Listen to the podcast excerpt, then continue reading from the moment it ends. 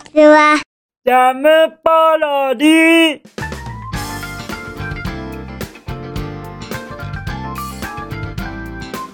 皆さんこんにちは。引きこもりスアワーの時間です。本日は2022年12月28日水曜日でございます。気温はえ4度 ?4 度ですか？もうもうもうもう。そりゃ寒いはずですよね。なんかちょっと今日僕の声おかしくございません？実はやっぱり調子が悪いです。いっつもいっつも朝方朝方と言いますか午前中ですね。午前中の調子がどうも良くないんですよ。朝起きると喉のガラガラ鼻の詰まりこれらがちょっと重なってましてそして午前中の収録がものすごい困難なのでございます。そんな中でもですねなるべく早めにこの放送を公開できるのならばと頑張っている次第でございます。その頑張りにどうか拍手をよろしくお願い申し上げます。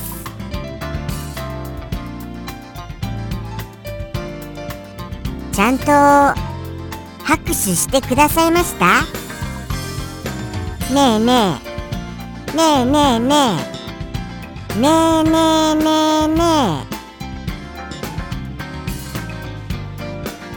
えもうちょっと僕のエブリデイエブリデイのこのワークを評価していただいてもいいんじゃないかなって思いますよ。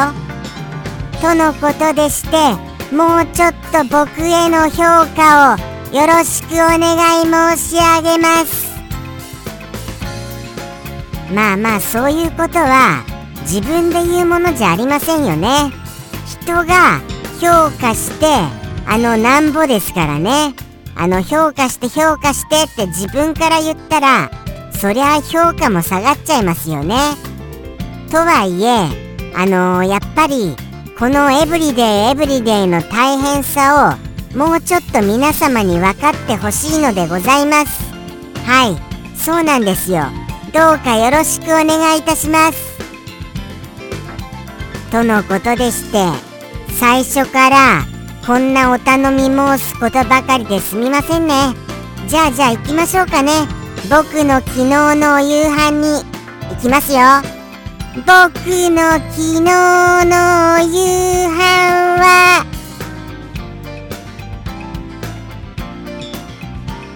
きつねうどんのデコレーション飾りまみれでございます。もう最近の定番のデコレーションシリーズでございます。ツイッターはご覧になってくださいました？そういえばそうですよ。ちょっとツイッターで拝見したんですけれどもこれご覧になっていただいてますかね？おはぎさん誕生日おめでとうございます。そりゃあめでたい。ことです。よもうもうおはぎさんもどんどんどんどんお年を召していらっしゃいますよね。僕とこうして出会ってからもう数年経ちました？ちょっともうよくは分かりませんがおはぎさんとの年月も結構経っている気がいたします。おはぎさん最近お便りくださいませんがもしかしてご覧になっていただいてないのでございましょうか？もうもうおはぎさん。って泣いちゃいますよ本当に。ガチで。ガチで泣いちゃいますからね。これもう冗談じゃなくですよ。それぐらい寂しいです。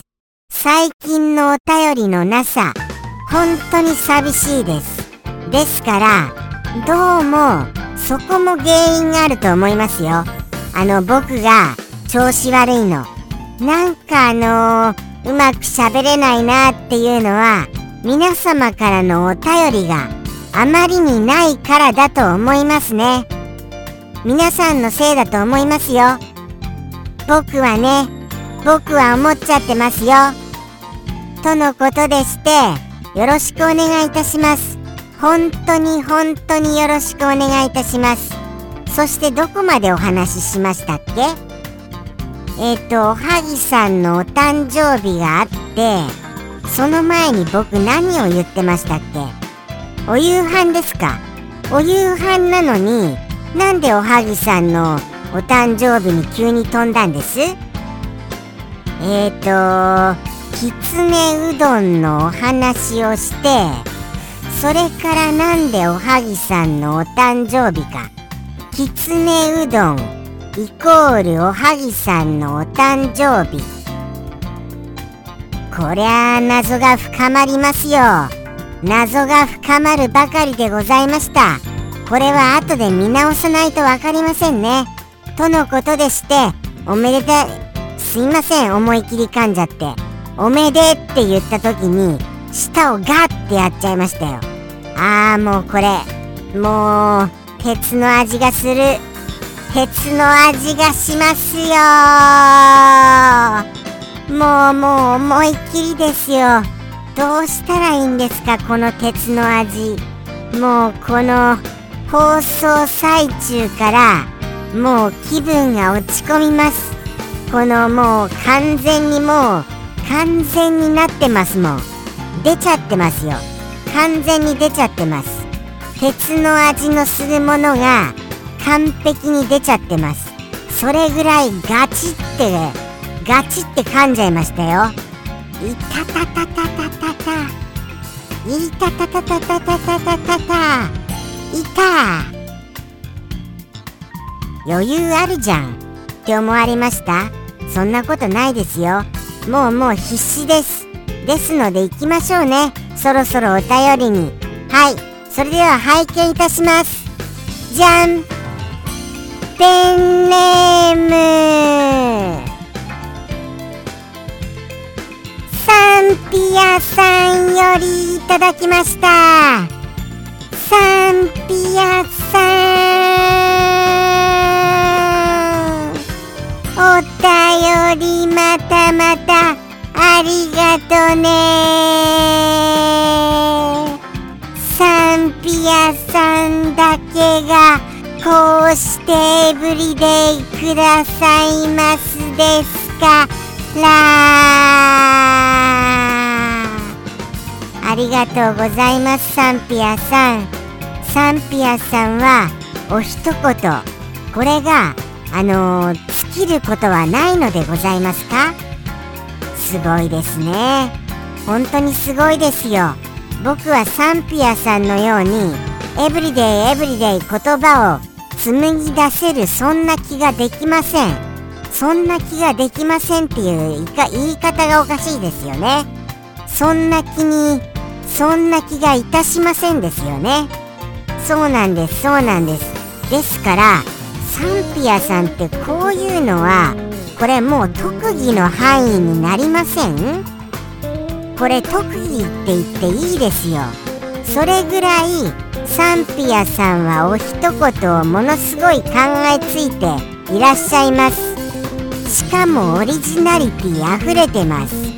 とのことですから本日のそのサンピアさんのオリジナリティも拝見しちゃいたいと思います。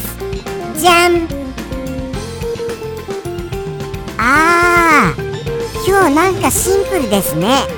でもこれはこれでまた新しいお言葉ですよ。何でしょうねこれは。一体全体。一体全体何かなっていうところまではちょっとわかりませんが言葉をそのまま説明したいと思います。はいいきますよ。これをご説明いたしますとまあまあまあまあそうですね。あこれ難しいな。もうちょっとズルしていいですか？ちょっとズルします。あのー、僕がホワイトであるといったようなことでございます。ホワイト僕ということでございます。ホワイトを日本語にしてくださいませ。そして僕を僕の種族で言い表してくださいませ。つまりホワイトである僕。はい。もうもう完全にそのままですね。ですからお分かりになられたかと思います。そしてホワイト僕っていうのはまあまあもしかしたらですよ。あのたまにあのー、カラスでもあの色のないカラスっているじゃありませんか。なんかあのー、多分色素の関係ですかね。生まれた時のその色素がうまく乗らないことによって色がその黒い色が出ないっていうようなそういうカラスとかがいたりするじゃありませんか。他にもなんかあのー、例えば鹿も最近見たような気がしますよね。鹿も。確かに。なんとなくニュースで見たような気がいたします。他にもいろいろそうやって色素がちょっと欠落しちゃったそういうものがいると思うんですよ。結局それがこの僕の種族でもああ危なかった。今言っちゃうところでしたよ。ホワイトな僕の種族がいるんじゃないかなと。そういうことだと思います。実際どうなんですかね。まあまあまあまあ。でもあのー、正直なところ野生の僕ら種族って最近見なくありませんか？どうなんでしょうか？そこら辺ちょっと疑問ですよ。やっぱり森林の伐採やら開拓やらで森や林が失われてしまってもうもう僕ら種族の住処が人間の手によりなくなっているのじゃございませんでしょうか。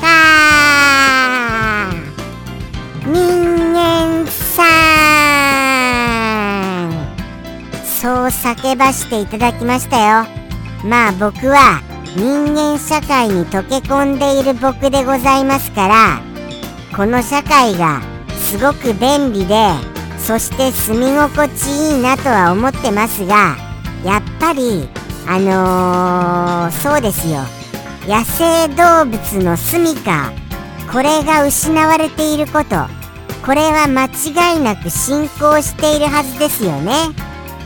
ですから町に野生動物が現れたよと言って被害があるっていうことが世の中に多々ありますがこれは難しい問題ですよね。結局のところそもそもあった住処があのー、そうなんですよね。動物たちの住処が失われていっているわけですからね。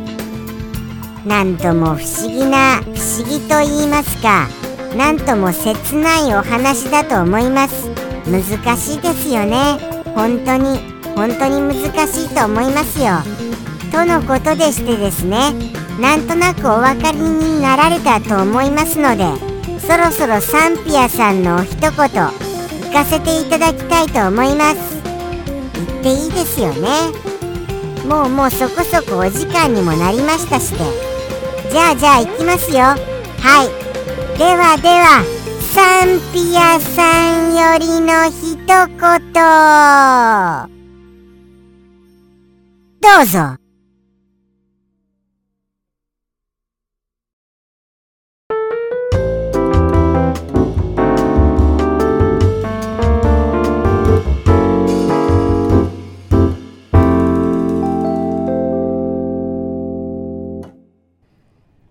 白いリス。ジ